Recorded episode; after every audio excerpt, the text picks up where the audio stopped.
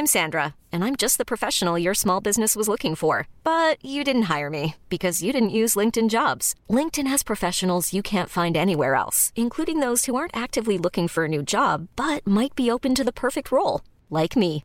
In a given month, over 70% of LinkedIn users don't visit other leading job sites. So if you're not looking on LinkedIn, you'll miss out on great candidates like Sandra. Start hiring professionals like a professional. Post your free job on linkedin.com/achieve today.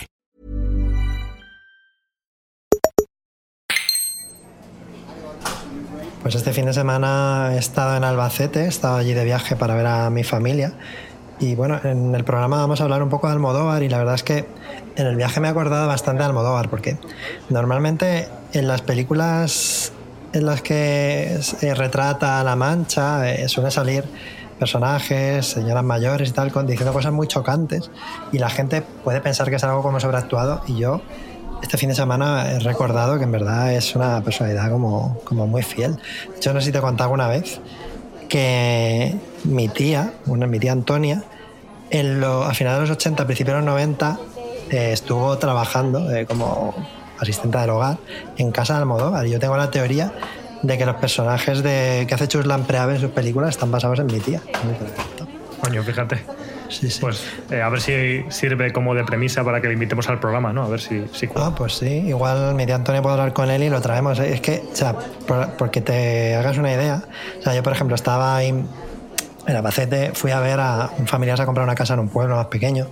No voy a decir nombres ni de pueblo ni de nada para que nadie se sienta aludido, pero estaban ahí como hablando de cosas casuales y de repente salió el tema de que de ahí era eh, un pintor que, que hizo un cuadro que está en el pasillo de mi casa hace muchos años. Y dije, ah, sí, el pintor este. Me dijeron, sí, el pintor. Ese que se murió porque fue a ver a su mujer al hospital y al cruzar la carretera la atropelló un camión.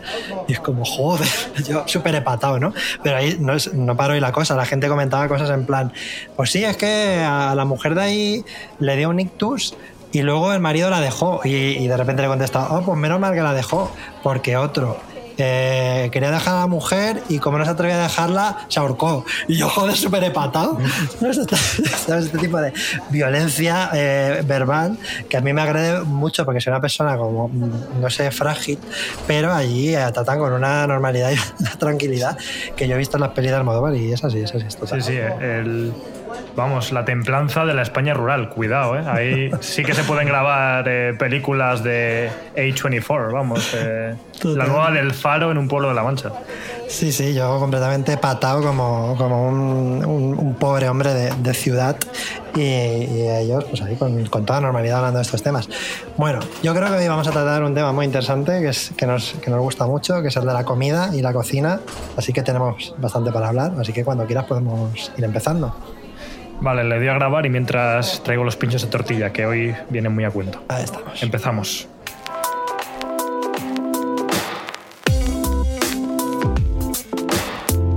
Continental breakfast. Yes, from 6 a.m. to 10 a.m. Pues muy buenas y bienvenidos a un nuevo Desayuno Continental, el podcast sobre objetos culturales eh, que hacemos en la plataforma Splendid, en el que hablamos pues, de cosas como cine, series, videojuegos o, como hoy, de comida, cocina y también su representación en, pues esto, en este tipo de obras culturales. Es un tema que nos interesa mucho tanto a mi compañero aquí presente como a mí. Yo soy Javier Román y aprovecho para saludar a Alex. ¿Qué tal estás? ¿Qué pasa, Javi? Eh, pues nada, con muchas ganas de grabar este programa, porque es que al final, si algo es el desayuno continental, es un programa que utilizamos como comodín para grabar lo que nos sale de los cojones, ¿no? Es como que queremos hablar de videojuegos, pues le quitamos el trabajo a los demás. Ahí Que está. queremos hablar de cocina porque nos encanta la cocina, pues vamos a hacerlo. ¿Por qué no? Si hay algo de lo que quizá nunca hablemos es de teatro, pero eso solo lo conocen eh, los más cercanos al programa. Esto me ha recordado algo, por cierto, que aprovecho para decirlo, y es que esta semana ha habido, que yo sepa, al menos dos podcasts que han hablado de nosotros, Alex. ¿Qué te parece? Uno ha hablado bien y otro ha hablado muy mal, nos ha atacado brutalmente, ¿vale? Voy a- No, Sí. no sé si sabes a lo que me refiero. Eh, Sí, sí. Yo sobre el segundo no voy a hacer comentarios. Esa gente eh, no se merece mi atención. Pero sí decir que el primero me pareció una de las cosas más bonitas que he escuchado en mucho tiempo, o un halago enorme, vamos. Sí, de hecho, no vamos a decir lo que dijeron sobre nosotros, si te parece, y así Sí. mandamos a la gente para allá. Es, es un podcast que se llama. Es, eh, creo que es nuevo porque solo tiene dos episodios y nosotros salimos, nos mencionan al final del episodio 2, se llaman Instant Copy, que entiendo yo que significa algo así como café instantáneo en algún idioma. Tiene como letras coreanas el, el logo en, en un café. Pero. Instant Copy con K, echadle un vistazo. Y bueno, voy a mencionar que el que nos ha atacado brutalmente es eh, dentro de nuestra propia casa, de- es el podcast La Clave. Eh, eh, os- os- también os, os animamos a que escuchéis el final de su último podcast dedicado a The Legend of Zelda, o si no, incluso quizá nuestro maravilloso técnico Joan puede poner aquí el trocito en el que Borja nos dedica estas palabras. Que hay, me han dicho que hay uno que se llama Desayuno Continental, que es el segundo mejor podcast de videojuegos de Splendid.club. Efectivamente. Que, no, no sé, no sé cómo está la clasificación ahora mismo, que solo tiene Juan, que tiene como ahí la clasificación Ah, de... el segundo mejor podcast. El segundo mejor. Y estas son las palabras que nos dedican nuestros compañeros de, de la clave. Qué bonito, qué bonito. Pues esto, esto Es no va a quedar así. bochornoso, bochornoso. O sea, le retiro la palabra ahora mismo. Esto no va a quedar así, esto no va a quedar así. Esto se tiene que resolver en una batalla dialéctica en algún presencial. Batalla de podcast de Splendid. O hacemos la velada del año de Splendid y nos metemos de hostias contra Borja y contra Albert. de hostias dialécticas en un presencial de, de Splendid. Así que esto, esto no va a quedar así. Vamos a hablar también un poquito de, actualidad antes de entrar con el tema principal del programa. Y es que eh, se está celebrando estos días el Festival de Cannes, eh, en el que vamos a, destacar que hay un, un director manchego como yo que está por ahí presentando su última obra, que es ni más ni menos que Pedro Almodóvar, y quería mm, destacar eh, pues que ha presentado un cortometraje o un mediometraje, no sé exactamente lo que dura, que se llama Extraña forma de vida, y es interesante porque es no es ni más ni menos que un western patro- o patrocinado, iba a decir, patrocinado, ¿no? protagonizado por Ethan Hawke y por Pedro Pascal eh, dentro de, o sea, se, se le denomina western gay, con lo cual entiendo que Ethan Hawke y Pedro Pascal salen follando probablemente y pues, eh, creo que puede ser interesante, ¿no? Sabes, no sé si has visto algo sobre, sobre este tema. Sí, o sea, lo único que es una pena es que no es una peli completa, ¿no? Porque para que se genere esta conexión de astros es como para aprovecharla. Lo que sí que igual es un poco, no sé cómo decirlo, despectivo por mi parte y un poco hater, es el hecho de que han metido aquí a... Bueno, no, es que esto es algo que, que es muy incorrecto, ¿vale? Pero han metido a Manu Ríos simplemente porque yo creo que es muy guapo, porque como actor, sinceramente, no vale demasiado. Entonces, oye, cuidado, ¿sabes? Eh, pero vamos, que mientras estén Ethan Hawke y Pedro Pascal, yo firmo. Eh, pues lo cierto es que es, es para. Yo, yo haría un podcast sobre Almodóvar porque a mí me gusta mucho y creo que tiene películas increíblemente buenas. Es una referencia cinematográfica, sobre todo fuera de España, ¿eh? por ejemplo, Japón. O sea, es un icono total. Y en España eh, hay cierto sector de la población que lo tiene ahí un poco como repudiado. Ah, sí, Almodóvar, ahí, el de. Pues que saca ahí a gente follando en las películas. Me parece un auténtico genio y da para eso, pero sí que es verdad que mete algunos actores que son bastante malos. Eh, da para hablar eso. Pero bueno, eh, el, el mediometraje, no sé lo he dicho, se llama Extraña Forma de Vida y es la segunda cosa que hace Almodóvar en inglés. Y lo primero fue otro mediometraje que hizo con Tilda Swinton que se llama La Voz Humana. Yo la vi en Movistar y está muy chulo y porque a mí Tilda Swinton personalmente me flipa. Y mm, en concreto, este western eh, está rodado en Almería, eh, un sitio donde ya se rodaron muchos spaghetti western en su momento, pero al parecer no. como que subvierte un poco a nivel dirección eh, lo que son los, los principios del western, porque en vez de mostrar estos parajes súper amplios, pues se centra más en los personajes, eh, tiene este rollo melodramático que es muy de Almodóvar, ¿no? Y pues eso, sobre todo en, en la relación entre ellos, al parecer los dos personajes pues tenían, se, se vuelven a encontrar después de muchos años y habían tenido como una amistad en el pasado. Eh, pues yo, yo creo que ser interesante porque el contexto de, western, que es un contexto bastante machirulo por lo general, ¿no? Pues mostrar eh, con la sensibilidad que tiene Almodóvar, creo que promete la cosa. Así que habrá que echarle un vistazo cua- cuando se pueda. por ahí.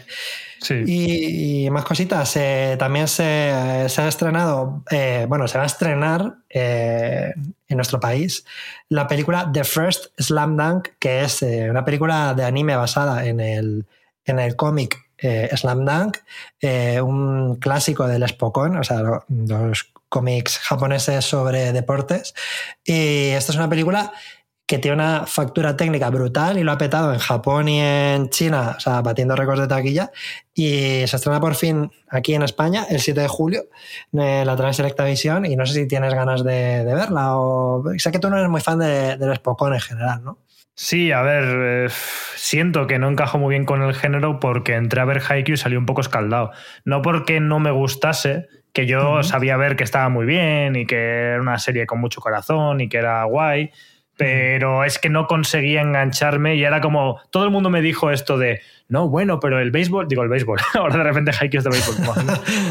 El boli es una excusa, en realidad va sobre otras cosas. Y es como, mira, no me jodas, tío. El 80% del metraje del capítulo, de cada capítulo, son partidos de, de boli. Entonces, no me importa, pero como no soy muy fan de ver deportes, a mí no han conseguido terminar de convencerme. Y a lo mejor Slam Dunk me fliparía, pero todavía Mm. no he leído el manga, así que no estoy preparado, o no he visto el anime, entonces no estoy preparado para ir a ver la peli todavía. Yo te diría que si no has leído el cómic o el anime, pues no ver la película.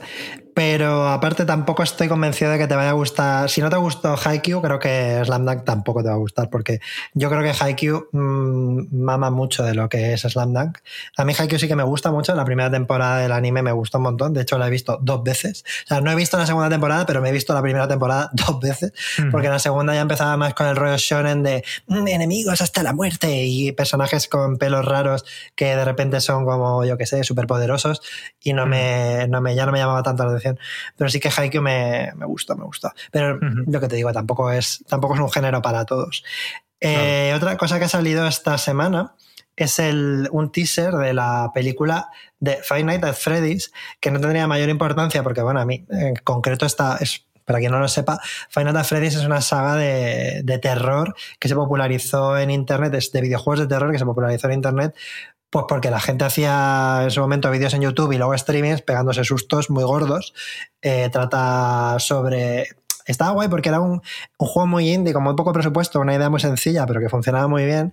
Eras el que llevaba las eh, cámaras de seguridad en una pizzería y bueno, pues a través de las cámaras de seguridad simplemente veías como unos mm, peluches animatrónicos de repente se acercaban hacia ti de manera muy chunga y su fama yo creo que se ha desarrollado sobre todo porque los niños, los niños muy pequeños, mis sobrinos flipan con Nights at Freddy's, eh, están súper enganchados al lore que se ha ido inventando la gente. En plan, este oso mm, en verdad es una, es una reencarnación de no sé qué, no sé si estás al tanto de eso, pero hay como muchísimo lore inventado de, de- de esa saga. Y ahora eh, va a salir una película que a mí me interesa. No me interesa mucho porque el videojuego no me interesa, pero sin embargo está eh, distribuida por Blumhouse, que suele sacar películas que me han resultado interesantes a lo largo de la historia. Por ejemplo, Blumhouse, eh, ¿qué película ha sacado? Pues espérate, que lo voy a buscar para que... Get Out, por ejemplo, ¿no? Una peli de terror súper fina de la primera. Sí, bueno, no sé sí. si es la primera de Jordan Peele, pero desde luego la, la más Sí, famosa de Jordan Sí, Peele. la, ma- la que popularizó en todo el mundo a Jordan Peele, sí. Eh, hay una que me encanta de, de Blumhouse que se llama Upgrade.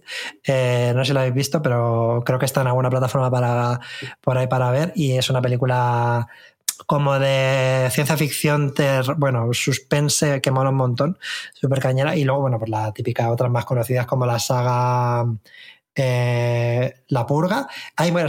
Me acabo de ver que otra que está aquí, que, que es la de Creep, de, que Sí, sale el Daplas, también, es de, también es de Blumhouse. También la de Split o Múltiple, como quieras llamarle. Ah, mira, es verdad. Múltiple, Pues fíjate, sí, sí, sí. Eh, pues eso, siempre saca pelis así con cierto interés dentro de lo comercial y bueno, pues le echaremos un vistazo a ver si.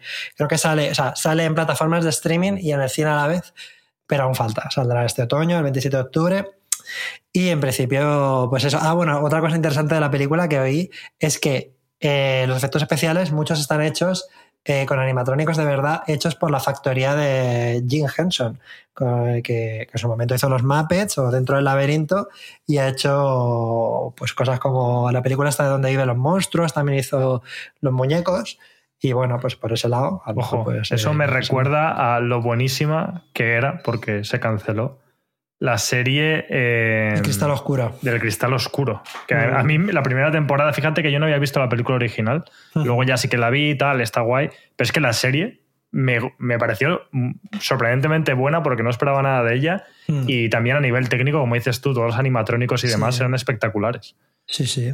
Por eso, a lo mejor si, si la anda por ahí, si la han hecho, o sea, si la anda por ese rollo, puede ser interesante echarlo un vistazo ni que sea para ver cómo han hecho a, a los animatrónicos. Y otra cosa que ha salido, otro tráiler que ha salido esta semana, es el tráiler de la nueva temporada de la serie The Bear, que antes eh, estábamos hablando de, de cómo se pronuncia Bear, por no decir cerveza, Bear, el oso, que, no es una, que no es una serie sobre un oso, sino una serie sobre una- la cocina de, de un restaurante, ¿no? Tú, tú la viste, ¿no? La primera temporada, ¿no? Sí, sí, la, la he visto entera. Es una serie que, bueno, en términos generales está bastante guay. Eh, como que trae esta visión de la cocina más crítica, porque, bueno, ahora hablaremos, ¿no? Poniendo los ejemplos. De- que a todo esto yo creo que no hemos dicho que el programa de hoy vamos a hablar sobre ob- obras culturales y su representación de la cocina, ¿no? O sea, No sé si lo hemos llegado a decir, pero creo, no lo sé, creo que sí, que no que nos confirme. pues es que a lo mejor, se me ha olvidado a mí, se me ha ido la cabeza. Pero bueno, por si acaso lo recordamos. Sí. Eh, entonces sí, eh, es una serie que ha tenido cierta popularidad porque, bueno, ha recibido muy buenas críticas, está muy bien hecha, a nivel fotográfico Mm. es muy guay, los actores están muy bien también. Y, y trae como este rollo entre...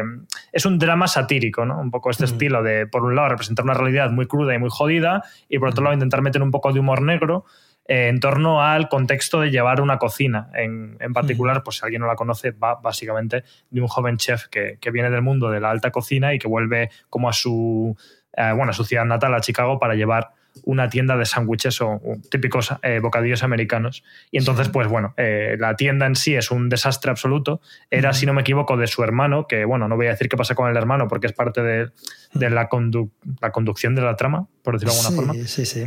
Eh, y en fin, como que a mí me gustó, ¿eh? me gustó, pero tampoco me cambió la vida. Sí que he escuchado a gente como que le ha, le ha parecido súper eh, trascendente como serie. Y a mí me gusta porque es que en general el tema de la cocina es un tema que me encanta. Sí, sí. Creo que mm, la gente que más flipó es eh, quizá gente que no había visto cierto tipo de obras eh, y claro, digamos que llevó al gran público eh, una manera de realizar y una manera de mostrar, por ejemplo, la cocina, o sea, una manera de dirigir ¿no? los capítulos y una manera de, mostrar también el mundo de la cocina que no era muy popular, pero que como veremos ahora cuando profundicemos en el tema que nos trata pues ya, ya se habían tratado en otras obras anteriormente y, quizá pues, pues a nosotros no nos impactó tanto por eso, pero sí reconozco que, que está guay y que el actor que el Jeremy Allen White eh, lo hace fenomenal y, y es bastante recomendable.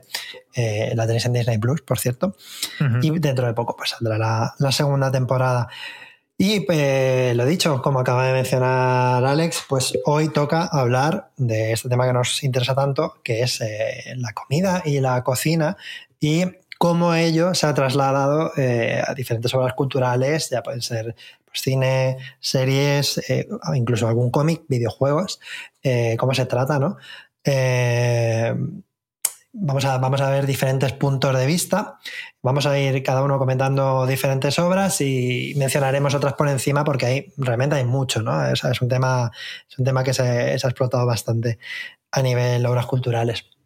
Yo quería empezar, si te parece bien, ya que acabamos de mencionar a The Bear, quería hablar de una película que en español se llama Hierve, eh, su nombre original es Boiling Point, es una película eh, británica dirigida por Philip Barantini, que es un director que yo no conozco ninguna película muy relevante suya aparte de esta, pero sí que dirigió algunos episodios de la serie Chernobyl, que bueno, hace poco ha estado también un poco de actualidad porque el creador de Chernobyl también eh, el co-creador de la serie de Last of Us.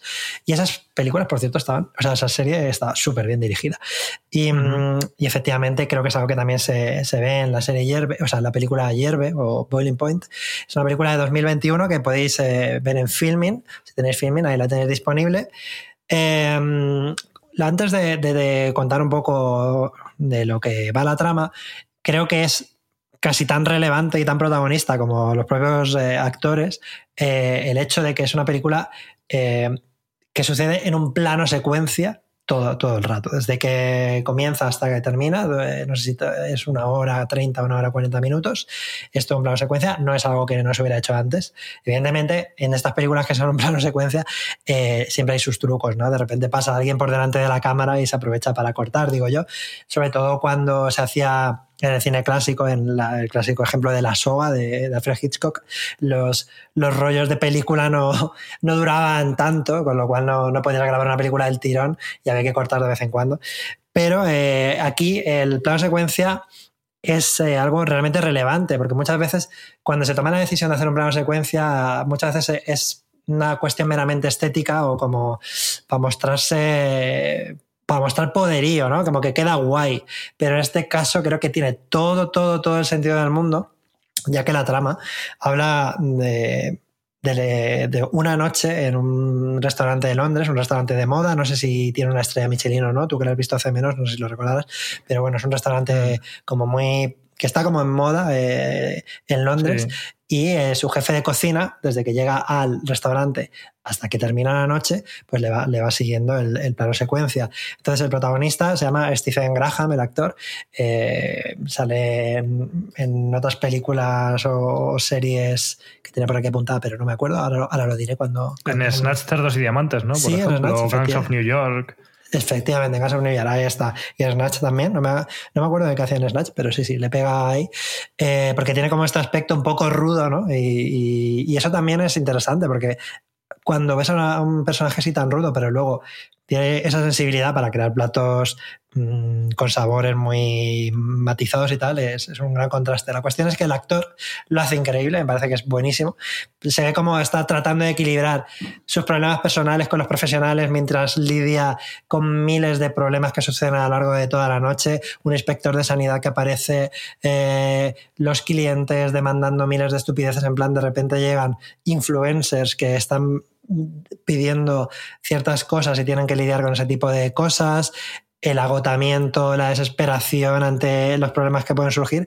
La, la interpretación es súper intensa, pero a veces como muy, muy convincente y realmente lo hace genial. Em, eh, a mí- el tema de que también aparezca, por ejemplo, en esa noche les visitaba una, una crítica, un- creo que es una- el personaje femenino, es una crítica gastronómica, y, y cómo afecta eso ¿no? al personal mientras que están trabajando.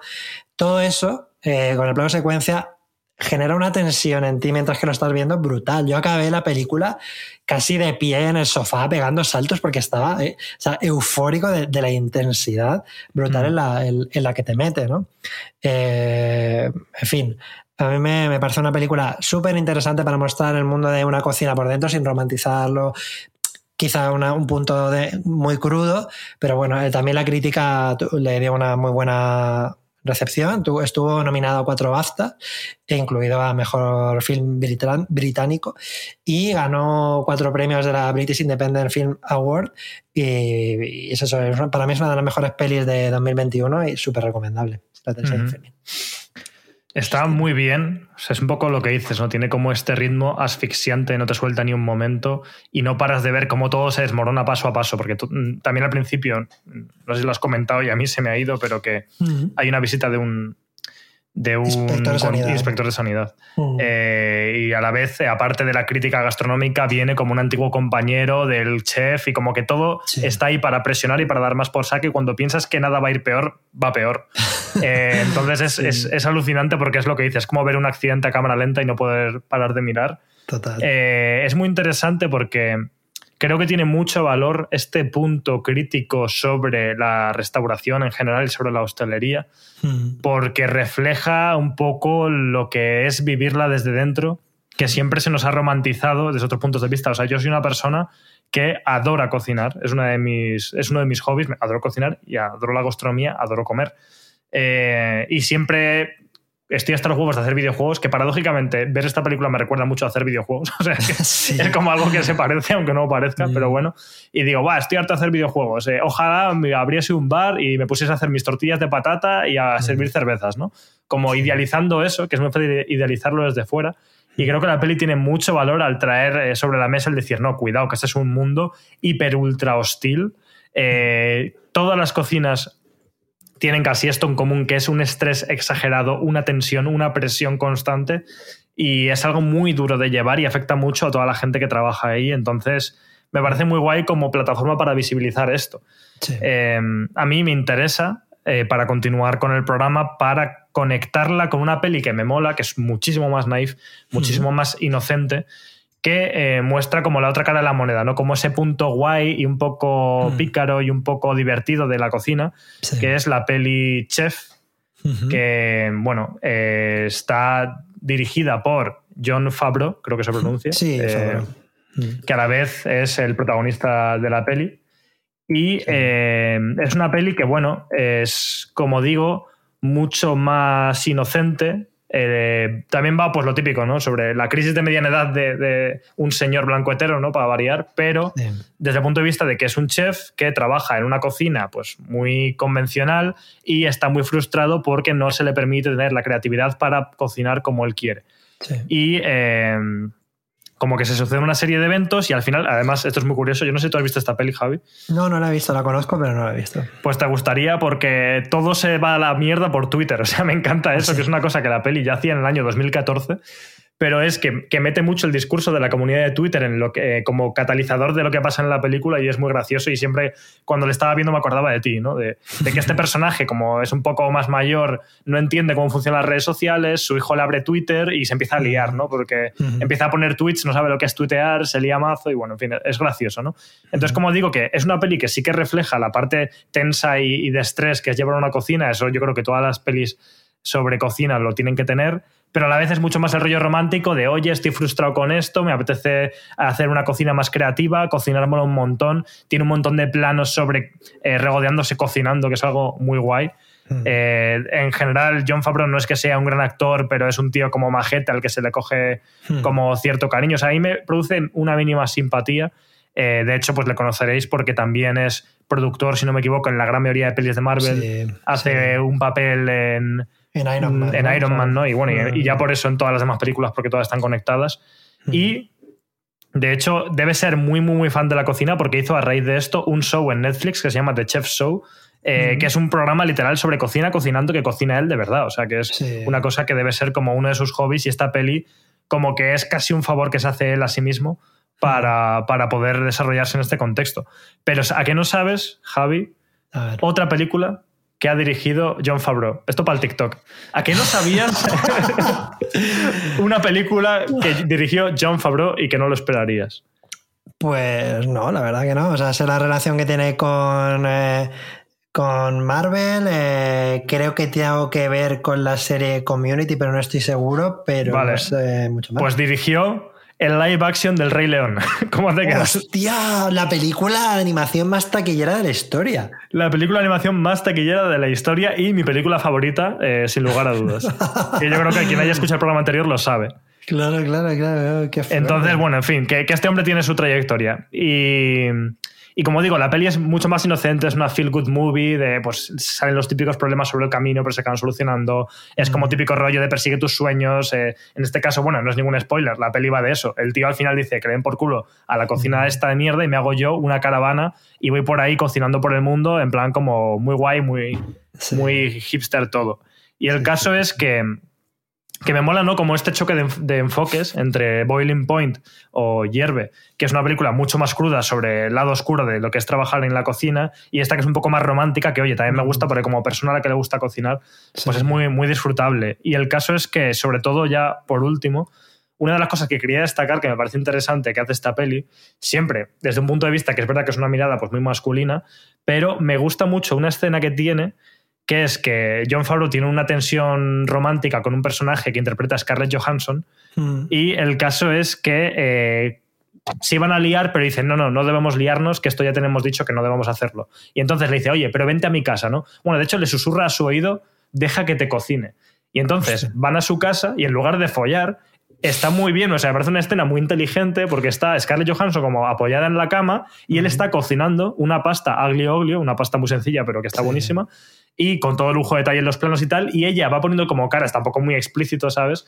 Pero es como que, que el sexo ocurre en cómo él le cocina a ella y me parece muy guay, muy buena idea muy interesante porque al final es, en vez de ir a lo típico y de meter el romance y que haya la parte más sexual, Mm. es como vamos a meter el erotismo a través de la cocina, vamos a conquistar a esta chica guapa, no porque el tío sea un Madelman de turno, ni por la típica escena cutre de, de comedia romántica, sino a través de, de- de la cocina, que al final el cocinar también es algo que, Sí. que está muy asociado históricamente a la figura femenina. Y aquí pues eh, bueno eh, es un hombre cocinando que es verdad que cocinar está asociado a las mujeres sobre todo en el ámbito doméstico. Luego en el ámbito profesional como que siempre están Sí. los chefs ahí no como yo soy el señor que tiene que cocinar. Pero bueno que me pareció una escena divertida una escena inteligente por cómo mezcla estos planos entre el cocinar y lo erótico pero Scarlett Johansson sale bastante vestida o sea que no hay que preocuparse por eso. Me re- me- claro, un poco el conflicto vendría en que John Favreau, bueno, de- es un señor de, de 56 años y, y ha escogido a Scarlett Johansson como su partner eh, amorosa, ¿no? Es como es un poco como el, el típico, lo típico de que siempre y como en las películas del destape, ¿no? Alfredo Holanda con un señor, una señora de que le saca 30 años, tal. Pero sí, Sí, sí. O sea, ahí John Favreau nos ha cortado un pelo porque su, su interés romántico es Scarlett Johansson y su exmujer es Sofía Vergara. O sea, quiero decirte que él dice, oye, tengo que elegir al casting. Venga, ¿a quién voy a elegir? Pues a la más guapa de... No, si es que no- Pero bueno. Ahí no se cortó. Pero me pareció una, una escena que ya digo, a mí por lo menos desde la inocencia me parece divertida, me parece interesante y me parece una forma guay en una peli de cocina tra- de tratar el erotismo sin ir a lo obvio. Así que chapo por ¿Cómo eso. la- me está? No sé si tú has visto. eh, eh, ¿Cómo se llama? Joder. Austin Powers 2. la escena en la que sale un cohete y parece, una, parece un pene, pero nadie quiere decirlo y entonces empiezan a hablar con. con- con, oh, pues. eh, oh, Dios mío, parece un gran bastón. Y de repente empiezan a hacer como símiles, un poco ahí, esa sutilidad, ¿no? De, de no, de no mostrar el sexo sin mostrarlo. Bueno, pues la veré, la de Chef. eh, eh, sí, me, me habías comentado alguna vez y así como película wholesome para, para echarse unas risas y, ver comida puede estar interesante, interesante. Yo tengo Sí. alguna cosita más por aquí. Eh, bueno, no quiero mencionar eh, cosas que ya hemos hablado otra vez porque como, como ya hemos dicho que nos gusta hablar de comida, pues ha sido inevitable que a lo largo de estos primeros episodios de Desayuno Continental, pues ya, ya hemos mencionado. Solamente por encima quiero decir que eh, una mención rápida a la serie Macanay que tenéis en Netflix, que habla, es, eh, bueno, está creada por Koreeda, un- uno de, de mis directores favoritos japoneses. Eh, si mal no recuerdo, creo que es la única serie que tiene. eh, y trata sobre dos chicas, dos muchachas que se van a hacer geishas, pero una de ellas, en vez de ser geisha, pues no tiene talento para serlo, pero sí tiene un talentazo increíble para cocinar y se mete a cocinar en la casa de la geisha y es una serie preciosa. Para mí es lo mejor que he visto este año es el Tears of the Kingdom de las series de este año para mí. Y luego otra, otra cosa así por encima, también mencioné en el programa de, bueno, de, por cierto, Macanay ya hablamos en el episodio 4 de Desayuno Continental, por si lo queréis retomar, en el que se llama El amor en tiempos de TikTok. Y también en el capítulo que hablamos de manga, pues menciono Midnight Dinner, que es un manga que va sobre una cantina de medianoche, se llama aquí en España, que es un manga y, una, y un drama, una serie que también está en Netflix, que habla pues sobre pues un, un restaurante que abre a medianoche y que tiene personajes encantadores y está muy guay. Y ahí pues en esas dos eh, obras pues podéis eh, ver mucha cocina japonesa que a muchos de los que nos escucháis sabemos que os encanta. Pero como no voy a hablar de esto, voy a hablar de otra obra que también tiene mucha comida japonesa y también es un manga y es, se trata de El Gourmet Solitario, que es un, un manga de- del autor Hiro Taniguchi. Eh, es un manga y también es un dorama. Lo que pasa es que el dorama está en Netflix Japón, pero creo que en Netflix España no está, porque no, no tiene traducción los subtítulos. Entonces, a lo mejor con VPNs y movidas raras quizás lo podáis ver, pero igual los subtítulos no los tenéis en, en castellano.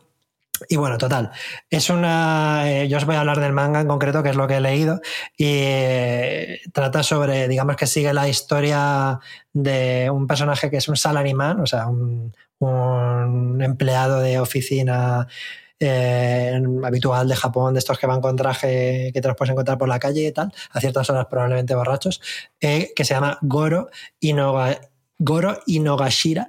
Y digamos que la parte que, que vemos en el gourmet solitario sobre él es la parte en la que él disfruta de comidas eh, caseras en diferentes restaurantes de, de, Tokio. Y digo caseras porque un poco de lo que mm, el melme de esta obra no es eh, irte a un restaurante de estrella Michelin y patatín patatán.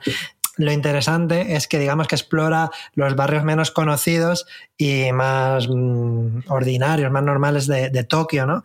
Eh, en busca de lugares donde comer, pues eso, comidas caseras que no, que se salen un poco de, lo que te puedes encontrar en, una ciudad como puede ser Tokio, ¿no? En el centro. En restaurantes pequeñitos, humildes. Y lo guay es que puedes eh, descubrir platos que a lo mejor son más desconocidos, fuera de lo que suele llegar a, Occidente, ¿no? De la comida japonesa, y que pues, son súper interesantes y encima te muestra sitios reales donde encontrarlos si vas allí. Que ya lo comenté, yo creo que ya no sé si lo he comentado aquí alguna vez, pero sí por lo menos en el, cuando hacíamos streaming, que una de las veces que yo estuve en Japón, alguno de los sitios que yo recorría en Japón era mmm, persiguiendo los sitios que salían en, esta, en este comida, el gourmet solitario.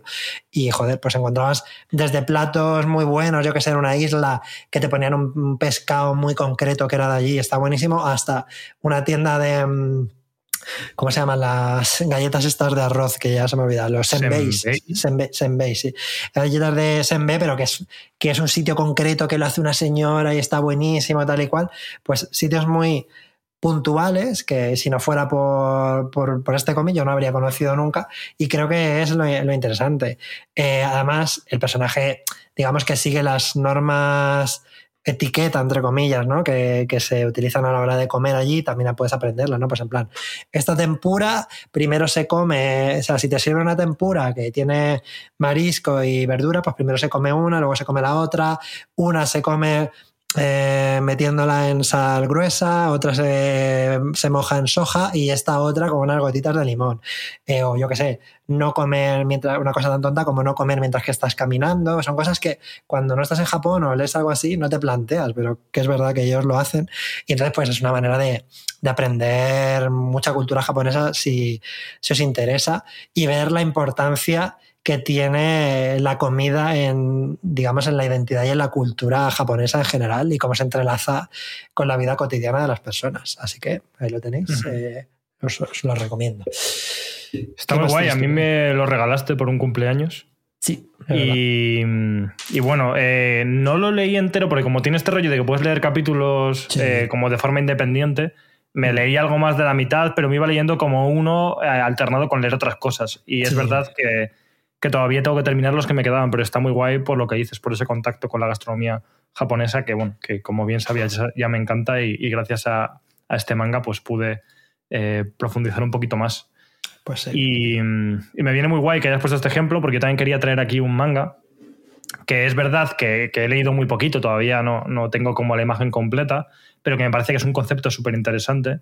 Es un manga de una autora, además, que siempre está bien traer mangas de autoras porque no son tan, tan, tan, tan sí. comunes la autora se llama Ryoko Kui y uh -huh. el manga se llama originalmente Dungeon Mensi, uh -huh. pero en español tiene la fantástica traducción de Dragones y mazmorras, que me parece el mejor nombre que se le puede poner a un manga, la verdad. Cerebro Galaxia total, sí, sí. Increíble, quien se haya ocupado de la traducción eh, ha hecho un trabajo fantástico. Uh -huh. ¿De qué va Dragones y mazmorras? Pues es una mezcla entre eh, una comedia sobre, eh, pues, el típico Dungeons and Dragons, ¿no? El, el equipo de, de, roleo que va investigando mazmorras para conseguir tesoros y demás, pero con el hándicap de que el equipo protagonista está sin un duro, tienen que volver a, a la mazmorra, esto no es ningún spoiler, porque se han comido a, a, la hermana de uno, pero bueno, todo es como un rollo muy, no sé si videojuego o juego de rol, como que si mueres no te mueres para siempre, que te pueden revivir. Hmm. Pero entonces, como que un dragón se ha comido a, a la hermana del protagonista y no tienen un duro, están sin blanca, no tienen dinero ni para comer, entonces se ven obligados a volver a la mazmorra para intentar salvarla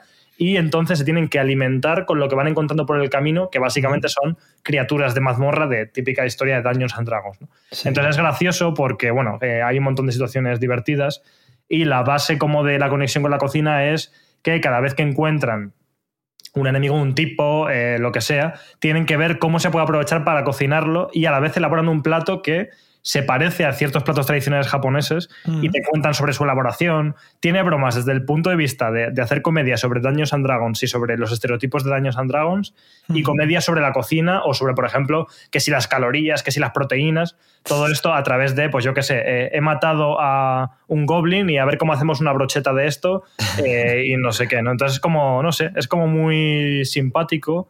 A mí me está divirtiendo, la idea es muy original y no sé, eh, la serie creo que si no ha terminado ya está cerca de terminar, no son muchos tomos. Y ya digo, para alguien a quien le mole esta premisa es resulta interesante porque muchas veces es como, voy a leerme un manga, pero siempre, un sonen súper épico sobre Sí. peleas. aquí. Y es como, a ver, esto es una comedia ligera que Sí. mezcla eh, el roleo con la cocina. Entonces, a quien, le, a quien le puede interesar la premisa, creo que está guay. A mí me encanta el dibujo, el, el diseño de los personajes me parece súper chulo, súper cute, pero mm, al mismo tiempo nada, nada típico, ¿no? O sea, me gusta muchísimo el, el diseño de personajes, es muy, muy, muy, muy chulo. Me gusta, me gusta, me gusta. Em, enlazando también, bueno, no, en este caso quería eh, también comentar eh, la representación un poco de, la comida en, en videojuegos.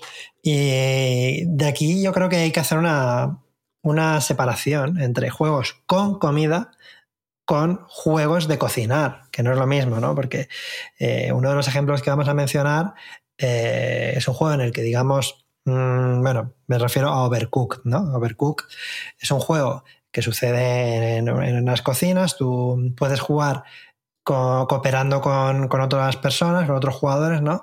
Y estás en la cocina y cada uno tiene que hacer una, una tarea, ¿no?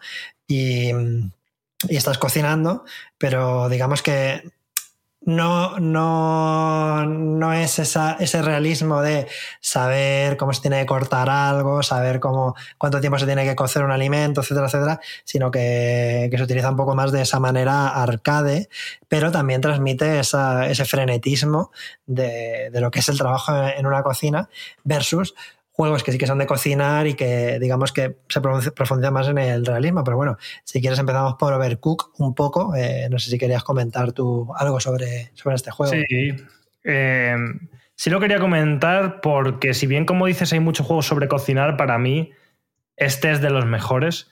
Es un género que así recordando, sé que también ha sido prolífico en, en móvil, ¿no? Que es como una plataforma en la que ni siquiera pensamos nunca, como si no existiesen los juegos de móvil, como si no los jugase muchísima gente, pero sí que recuerdo de, de hace mil años jugar a juegos de móvil que iban por lo típico, de tener una pizzería y vas poniendo los Sí. ingredientes, tal. Es como un género que se ha dado más ahí, pero Mm. como juego, en este caso indio, porque no es un triple A, pero como juego mainstream es el juego más famoso, yo creo, sobre cocinar. Y la verdad es que es increíble porque, eh, como dices tú, siendo como muy abstracto y de hecho metiéndole muchos gimmicks como solo para generar una experiencia de juego arcade, como que cocines en una cocina que está en un camión en marcha, por un ejemplo, ¿no? Que simplemente es porque es una, hace la situación como más descacharrante y más divertida. Mm. Pero fuera de eso, consigue reflejar de una forma increíble lo que es la tensión de estar en una cocina, de que llegan las comandas, de que no te da tiempo a hacerlo todo, de que se te olvida algo en un fuego y se te va a quemar, como no te des prisa, ese, esa comanda va a la, la basura. eh, y a la vez es probablemente el juego, el mejor juego cooperativo que he jugado en mi vida. Y creo que es mucho decir porque es como Sí. pocos juegos recuerdo que necesiten tanto, tanto, tanto de la cooperación. Se habla mucho de juegos, eh, no voy a hablar de It Takes Two porque evidentemente es increíble, es muy buen juego, Mm. pero me gustaba muy poco del anterior de Joseph Fares, que es el de A Way Out, que es cooperativo solo en lo, lo simbólico, pero al final es como personaje A avanza hasta la palanca, la activa. Entonces ahora puede avanzar el personaje B hacia la palanca B y la activa. Pero no es un rollo de los dos somos imprescindibles y tenemos que estar haciendo cosas que se complementen, sino que simplemente tenemos que ir abriéndole la puerta al otro, de alguna manera. Y Overcook es un juego en el que tiene que haber, antes de empezar a jugar, yo recuerdo que cuando compartía piso en Valencia, nos hicimos todos los niveles con todas las estrellas del primer Overcook. Hostia. Y claro, eh, pasártelo es fácil. Hacer todas las estrellas es un reto, ¿no? Entonces teníamos que hacer casi como reuniones antes de cada nivel. Primero jugábamos el nivel una vez hasta perder, porque era imposible, ¿no? Sí. Y cuando ya habíamos visto cuáles eran las claves de ese nivel, nos reuníamos y decíamos, vale, tú vas a estar ocupándote de fregar los platos y a la vez cuidado con las comandas de la zona de la izquierda. Yo voy a estar eh, cortando los ingredientes y los voy dejando en una mesa para que tú los metas en la olla. O sea, es increíble lo estratégico que es, cuando, porque creo que es la única forma de conseguir, o sea, te puedes divertir y jugando a lo loco y ya está. Pero si quieres que el juego sea mínimamente satisfactorio y no solo frustrante, tienes que organizarte mucho y cooperar de verdad. Y es un juego increíble en ese sentido que, bueno, hay que tener cuidado con él porque a veces puede romper amistades o parejas, ¿no? Es Sí, como, sí, sí. pero que te he dicho que cortas la cebolla, ¿dónde está? Mira el fuego ese, se te va a quemar. Es increíble porque te, te encuentras como gritando cosas que podrías gritar en una cocina de verdad. Sí, y se generan, relaciones, se generan situaciones tensas. O sea, que decir, normalmente se, se utiliza como frase hecha esto de que puedes romper relaciones. A lo mejor no vas a romper tu relación, pero sí que te puedes enfadar ese día. ¿sabes? Ese día puedes acabar jodido. Y, y en ese sentido, eh, o sea, creo que Overcook tiene dos maneras de ser disfrutado que pueden ser tan válidas la una como la otra, y es eso. O sea, el rollo casual, eh, a tope con ello, se puede disfrutar hasta este punto. Pero si quieres pasarte el juego, es un juego que requiere eso, como dices tú, de una gran estrategia y creo que se puede, para llegar a ese punto, tiene que ser entre gente que tenga hasta cierto punto experiencia en jugar videojuegos, porque si no es muy complejo, requieren mucho de ti, requiere mucha, eh, ¿cómo se dice?, sincronización mano-ojo, etcétera, etcétera, y, y, pide mucho de la gente. Y, y, el problema viene cuando se mezclan estos dos tipos de jugadores, ¿no? O sea, que, la, que dos sean gente que ha jugado mucho y dos sean más casos, ahí puede chocar la cosa porque se pueden enfrentar la, lo que cada uno busca, ¿no? Pero bueno, sí, pero ojo que lo último que quería decir es que Overcook permite un tipo de jugador que no suele ser útil en ningún juego y es una persona que no juegue, pero solo mire la pantalla y diga cosas. Eso es mm. increíble. Es un juego en el que Jefe alguien que está cocina, fuera, ¿no? claro, Mm. pueda como que como producir a la gente que está jugando y decir,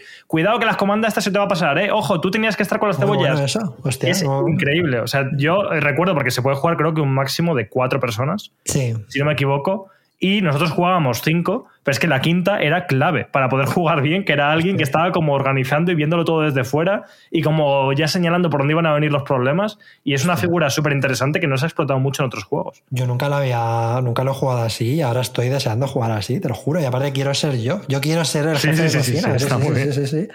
Y pues la próxima vez que te vengas a mi pueblo o nos juntamos unos cuantos y yo quiero hacer de jefe de cocina. Sí, sí, eso me interesa. Pues sí, el Overcook. Bueno, está el Overcook 2 ahora eh, y eso. Por cierto, rápido inciso. eh, creo que, no sé si no ha salido esta semana, sale el que viene, el juego de Masterchef. eh. Hostia. que creo que son. El juego de cómo hacer casting amañados y de la gente. Se lo digo porque mi hermano está en el casting de Masterchef y lo he visto desde dentro y es acojonante. Sí. Vale, Pero bueno, Vinieron a mi pueblo este año. la próxima- si no, si, no sé si ya ha salido, ¿no? Pero vinieron a, a rodar ahí a- al monasterio. En cualquier caso, em, pero bueno, lo que quiero decir, otro tipo de perspectiva de cómo se muestra la cocina en un juego es, eh, por ejemplo, en Final Fantasy XV. No sé si lo habéis jugado. Es un juego que eh, requiere, o sea, que ha tenido opiniones a favor y en contra. A mí personalmente creo que me gusta bastante. Y Yo lo jugué de salida. Me gustaría volver a jugarlo porque creo que ha mejorado mucho con el tiempo, pero Sí. en cualquier caso, eh, a mí me gustó. Se nota que es un poco Frankenstein porque ha pasado por muchas manos, pero el compendio está bien. Pero a lo que voy, el tema de la cocina es muy interesante de Final Fantasy XV porque eh, por dos motivos. Lo primero, porque creo que se muestra de una manera hiperrealista los, los platos, se muestran de una manera hiperrealista. En los videojuegos están los dos extremos. Hay juegos en los que de repente te dicen, toma, mm, tu plato de comida, y de repente hay un fundido negro y cuando vuelves ya, ya no hay nada, no, nadie te ha dado nada y ya has comido, ¿no? Eh, y en el otro extremo está Final Fantasy XV, que los platos son bastante realistas como están mostrados sus filetes, sus brillitos, sus fideos o las verduras. Da gusto verlo, la verdad. Da ganas de comerse el plato y por un lado es eso, como está mostrado, pero por otro lado, para lo que se utiliza el, el cocinar o la propia comida en sí, porque eh, por un lado está lo típico de que aumenta los atributos de los personajes, la fuerza, la resistencia, la magia, etcétera, pero por otro lado tiene un, un valor narrativo porque eh, sirve para, digamos, forjar y mejorar las relaciones entre los personajes. Los momentos en los que de comida sirven como puntos de encuentro, eh, fomentan un poco la camaradería, la amistad, siempre es en, pues haces un camping, ¿no? Por la noche en el campito, eh, te pones ahí a cocinar, te sientas y luego te sientas, te pones a hablar con, con tus amigos mientras que estás comiendo. Entonces, eh, me parece una, un, un mostrar la, comi- la comida que no he visto muchas veces en videojuegos, que es con ese punto social, ¿no? Normalmente la comida se utiliza, pues eso, como mera vía para recuperar corazones, recuperar fuerza, aumentar atributos, etcétera. Pero aquí, pues tiene ese valor narrativo, ¿no? Sí, eh, totalmente de acuerdo. De hecho, a mí Final Fantasy XV es un juego que me encanta. Es un juego que creo que me gustó menos al principio y me fue ganando más porque no esperaba que me fuera a ganar por, por cosas como esta y también porque venía ya con que todo el mundo decía que era un juego mm, infumable, cosa que no comparto para nada. Ya digo, sí que creo que tiene algunos problemas en el sentido de que se nota que le han quitado historia para intentar colártela en otros formatos, como una serie que se hizo, eh, un videojuego móvil random que no iba a jugar nadie, una serie de cosas para intentar Sí. capitalizar el juego de esa forma, pero fuera de eso, a mí me parece un juego súper disfrutón, un juego que transmite unas sensaciones buenísimas Hmm. sobre, como dices tú, la amistad, sobre, sobre cosas que igual hay cierto público de Final Fantasy que, Claro. que no le mola, ¿no? Porque esperaba otras Mm. cosas de Final Fantasy, pero que yo que me encontré un juego sobre un road trip con colegas, sobre cocinar y hacer una hoguera y que todos son muy majos y, y cómo evoluciona su relación entre ellos, eh, me pareció un juego de 10. Y sobre el tema de la comida, completamente de acuerdo. O sea, es que son platos. O sea, nunca se ha da- puesto tanto detalle a un plato de comida como en Final Fantasy XV. O sea, yo no creo que haya ningún juego que se le parezca y es algo increíble. O sea, que hay fotos que las puedes confundir con, con platos de verdad. Sí, de hecho creo que había una especie de patrocinio de, de algunas marcas de comida, como por ejemplo Nissin, la marca esta de, de ramen, que es un ramen preparado que no, no tiene mucho que ver con los platos que hace... Creo que es, ¿cómo se llama el personaje de las gafas? Eh, no, bueno, es el que Eh, cocina. ¿no? uf, luego me confundo. Pronto, Ah. es que me confundo. No, Ignis, bueno, es que es- no me acuerdo. Ignis, Ignis, creo que es. Sí. Eh, pero sí, eh, pues eso, que digamos que se le da mucha importancia, al igual que ya antes comentábamos de que en la cultura japonesa en general falta bastante, o sea, es, forma bastante parte de la, de la identidad y de la cultura del día a día la cocina y aquí, vaya, se, se demuestra de, de esa otra manera, ¿no? No, no sé si tú tienes algún otro ejemplo de algún juego Sí. vinculado con la comida. Bueno, aparte de esto, solo un comentario. Estaba viendo una foto de un plato del Final Fantasy XV en el que se ven los ajos. No sé si habéis visto Goodfellas, ¿cómo se llama? La de Goodfellas. Eh, Eh, sí, la de...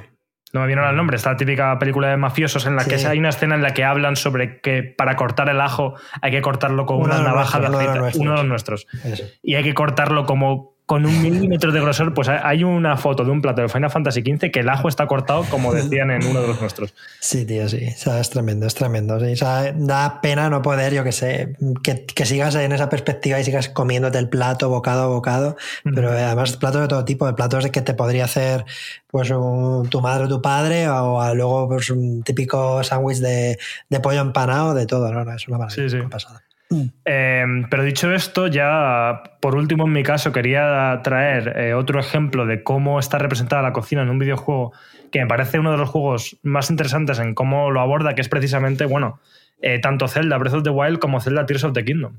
Que creo que, que la forma que tiene de enfocar la cocina es súper interesante porque en un juego en el que todo es ya eh, tan profundo, tan complejo, es un mundo abierto con una simulación de la naturaleza increíble y tal, pues esta simulación de la naturaleza va hasta tal punto en que se transforma en una simulación de la cocina, porque los ingredientes tú los recoges, por lo general, salvo excepciones, en su forma natural, Sí. agitas un árbol, coges las manzanas, eh, yo qué sé, eh, cazas un cochinillo, eh, guardas esa carne, o Sí. coges una seta y la arrancas directamente del suelo y la puedes usar como ingrediente, ¿no? Y una vez que tienes todos estos ingredientes en tu inventario, la forma de cocinar, que esto, bueno, lo digo, mucha gente ya lo sabe, pero me parece muy interesante cómo lo aborda, porque puedes escoger cada uno de los ingredientes y combinarlos de la manera que tú quieras y no sabes realmente qué plato va a salir. Es como que lo puedes intuir, decir, oye, quiero hacer este plato, voy a coger unos huevos eh, con mantequilla y, y con leche y a ver si me sale pues un revuelto de huevos, ¿no? Y efectivamente muchas veces lo que pasa al final se corresponde con lo que, con lo que haces, pero claro, está súper bien diseñado porque aparte de tener esta capa como naturalismo, eh, como que cada ingrediente tiene un valor por sí mismo. Entonces, Sí. si yo quiero hacer un plato que me ayude para eh, estar en las zonas que estén muy frías, le echo extra de chiles picantes y entonces el plato, como en el calor que me va a dar, me va a ayudar a resistir al frío. Está todo como, todo es muy útil y todo está muy simulado. Y me parece como que es una forma súper súper interesante de, de afrontarlo, Porque es como, estamos acostumbrados en videojuegos, igual que decías tú con lo de Final Fantasy, ¿no? Sí. Como que la- el alimento que te da vida en el videojuego, pues yo qué sé, es un pollo asado del Castlevania, ¿no? De que rompe un muro y aparece un pollo asado ahí, ¿no? Directamente. Es un mito, ¿no? O sea, es como un icono de los videojuegos. Le pegas una patada a un cubo de basura y te sale un pollo asado. Literalmente. Lo Sí, sí, sí, en los eh, Streets of Rage y todos estos sí, juegos. sí. Mm. Entonces es como, oye, que aquí no, que aquí la cocina tienes que hacerla. Si realmente quieres tener, porque si, si no quieres cocinar en el Zelda y quieres basarte solo en lo que recoges y ya está, suerte porque te va a recuperar muy poca vida. Y si quieres tener como en el inventario una serie de recursos para cuando estés en situaciones más complejas, vas a tener que alimentarte bien y para eso tienes que cocinar. Y a la vez no solo para tener más corazones, ¿no? sino para, para conseguir efectos muy concretos que tienes que hacerlo a través de mezclar ingredientes muy específicos. Sí. Pero sobre todo me mola como ese rollo de que hay un minijuego para quien le interese de desarrollar cierta creatividad con la cocina, de buscar explorar, a combinar ingredientes para ver qué te sale y a la vez, bueno, hay hasta side quests y de todo que tienen que ver con la cocina y que, que son muy guays. Y el hecho es que, bueno, a mí me mola mucho, como digo, ya que me gusta cocinar, probar a mezclar ingredientes, a ver qué pasa. Lo que pasa es que no siempre consigo el resultado que yo quería, porque otro día quería hacer una paella Comida sospechosa. Claro, voy a hacer una paella, pues ahora cojo el arroz, tal, cojo unas setitas, cojo un poco de proteína, tal. Voy a hacerme aquí una paella valenciana buena, buena. ¿Qué pasa? meloso. Pues. No conseguí mi arroz meloso y me salió un onigiri, ¿no? Que eso pues en realidad... Hostia. Claro. Bueno, bien, bien, bien, bien. Sí, no, muy rico. Qué Pero bueno. claro, al final se me olvida que es un juego japonés, ¿no? Entonces igual al mezclar los ingredientes, pues no me va a poner ahí arroz al horno. Eh, no, pues me, me sale un onigiri, pero oye, muy bien. En Japón, en Japón yo he visto, no he visto porque nunca me he pedido paellas, pero las he visto en fotos porque las anuncian en, pues fuera en los restaurantes. Y le o sea, una cosa que es un poco chocante para mí como español, que es que le ponen muchísimo marisco encima eh, con cáscara. O sea, en plan, tú ves una paella pero está sepultada por langostinos, gamba roja, no sé qué, eh, em, mejillones con su cáscara. Y es poco apetitoso, pero estoy seguro de que luego está buenísimo porque como lo, lo cuidan tanto todo en la cocina, luego te lo comes, o sea, tiene mala pinta, pero igual está bueno. Y hablando al hilo de esto, ya no solo todo lo que has dicho, sino que tú, por ejemplo, si coges una manzana, no es lo mismo si la tiras en una olla, que te puede salir una compota, que si la tiras directamente sobre el fuego, que te sale una manzana asada. Y eso es muy interesante. Sí, sí, sí, sí, totalmente. Está tan simulado que hasta la forma de darle calor a algo crea eh, Mm. diferentes alimentos. Es acojonante. O sea, estás peleándote con alguien, eh, sin querer eh, lanzas una bomba, se crea un fuego, se quema un poco Sí. el césped y en el césped había un filete y se hace el filete de la plancha. Es que es, es acojonante. Y, y otra cosa también curiosa es que si tú coges un huevo y lo echas, por ejemplo, en, un, en, en Breath of the Wild, al menos, no sé, en Tears of the Kingdom, entiendo que también hay zonas de, de agua caliente, o sea, como, como si fuera un onsen, un, un balneario al aire libre, por así decirlo. Eh, y tú echas el huevo ahí y el huevo se cuece. Y es que eso, los huevos, los tamago onsen, que son los huevos de onsen, es un plato de, de allí. Tú hay algunos onsens a los que vas. Eso lo podéis ver, por ejemplo, si, si veis en, Netflix la, eh, la serie de anime eh, esta que es de los onsen y de Roma, Termae Romae, que es, Sí. una, es un anime sobre termas romanas. Eh, bueno, en fin. Em, eh, pues ahí se, se muestra, en la- hay una parte como de documental en ese anime y te muestra, hay un capítulo que va sobre los Tamago Onsen y efectivamente en Zelda Breath of the Wild y seguramente en Tears of the Kingdom también puedes hacer ese tipo de huevos cocidos en, un, en unas aguas termales y es, es, es- es increíble la verdad. Qué maravilla que Sí, sí. juegos. Bueno, eh, yo creo que hemos hecho un repasito bastante amplio. No sé si tienes alguna cosita más o quieres que vayamos al Vermouth ya directamente. Eh, ¿Tienes alguna cosita más? Sí, yo creo que podemos ir pasando al Bermú. O sea, es un tema que me parece muy interesante. De hecho, se ha hecho un montón de, de- de obras, de pelis, de series y de todo sobre cocina. Mm. Igual hasta nos daría para un volumen 2. Sí, o para enfocarlo de otra forma, ¿no? Como hablar Mm. sobre culturas Sí. de cocina, ¿no? Pero al final aquí hablamos de cultura en general Sí. y hablar más de la cocina japonesa Mm. o de lo que sea. Pero oye, que ha estado súper bien. Sí, de hecho yo tenía apuntado algunos mm, documentales, incluso programas internacionales. Mm. inter- programas internacionales que hablan sobre la gastronomía y tal, que son súper interesantes, pero he preferido guardármelos para la siguiente entrega. Así que si os mola el tema, decídnoslo y, y haremos un- una segunda entrega del tema este de la comida, que creo que es muy interesante. Ahora vamos a pasar al Bermud, que mm, por si no lo sabéis o es la primera, la primera vez que nos escucháis, el Bermud es una sección extra que tenemos para los que nos apoyáis en el Club Splendid. Puedes entrar en splendid.club y es una plataforma en la que hay podcasts estupendos como La Clave o, por ejemplo, también eh, Detective Google o eh, En Crisis, eh, muchos, muchos. Ah, bueno, em, Dime, dime, más nombres de podcast de Splendid, que hay muchos. Recién Eh, cansados. recién cansados. eh, Eh, los del ¿cómo se llama este? Los de. Esos del unicornio. Heavy Mental, No, Heavy Heavy Mental, Heavy Mental, que también está genial. Eh, pues. Podcast guapísimos. Entonces, si, los apoyáis, tenéis contenido extra. El nuestro es el Bermud, que es un trocito más de podcast de entre 20 y 30 minutos. Hablamos un poquito más de manera pues íntima y privada de, de cositas. La última vez, el tema del que hemos hablado ha dado bastante que hablar dentro del Telegram de Desayuno Continental, que es otra de las cosas que tenéis. Si nos apoyáis en el Club Splendid, podéis acceder a, al canal de Telegram donde, están, donde estamos nosotros y todas las personas que nos apoyáis y hablamos de, de, muchas cositas. Hablamos de, estamos hablando, por ejemplo, ahora mucho del Tears of the Kingdom. Y ya sabéis, si queréis escuchar el Bermud, pues ahí vamos a estar un ratito más. Muchas gracias por apoyarnos. Que no, pues que no podéis apoyarnos, pues muchísimas gracias también por escucharnos. Nos podéis ayudar dándole a seguir en, en vuestra plataforma de podcast como en Spotify o Apple Podcast o dándonos cinco estrellitas, nos ayudan muchísimo. Ya estamos llegando casi a los 50 eh, reviews en Spotify. Cuando lleguemos a las 50 reviews tenemos que hacer algo, Alex. Tendrías, tendrías vale, que pero no era lo del Funko, ¿no? Lo del Funko no ah, era. verdad, del Funko. No, no, no, Funko, pero no era 50, era como 100 o algo así. A 100 eh, te, hace, te, tienes que comprar un Funko, eso. ¿Qué, ¿Qué, vamos a hacer? Te vamos a hacer un Funko y... No, no, y, me muero, o sea... O te tienes que comprar un Funko o algo así. Tenía sí, que sí. comprar, o sea, con mi propio Sí, dinero. Comprar con tu dinero un Funko. Y luego no volvería a pisar mi casa, porque como entra un Funko en mi casa, yo no vuelvo a dormir aquí. Pero bueno. Y además esto la gente lo va a ver porque si llegamos a los 100 vamos a hacer un desayuno continental presencial para que veáis cómo Alex se humilla eh, con un Funko ahí, comprándose un Funko y, y nada, pues eso, lo he dicho, que muchas gracias por, por escucharnos y por apoyarnos eh, y nos vemos en el próximo desayuno continental. Chao, chao. Hasta luego.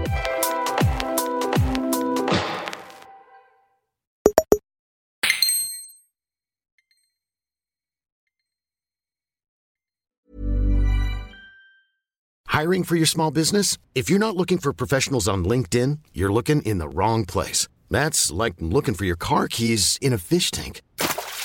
LinkedIn helps you hire professionals you can't find anywhere else, even those who aren't actively searching for a new job but might be open to the perfect role. In a given month, over 70% of LinkedIn users don't even visit other leading job sites. So start looking in the right place. With LinkedIn, you can hire professionals like a professional. Post your free job on linkedin.com slash achieve today.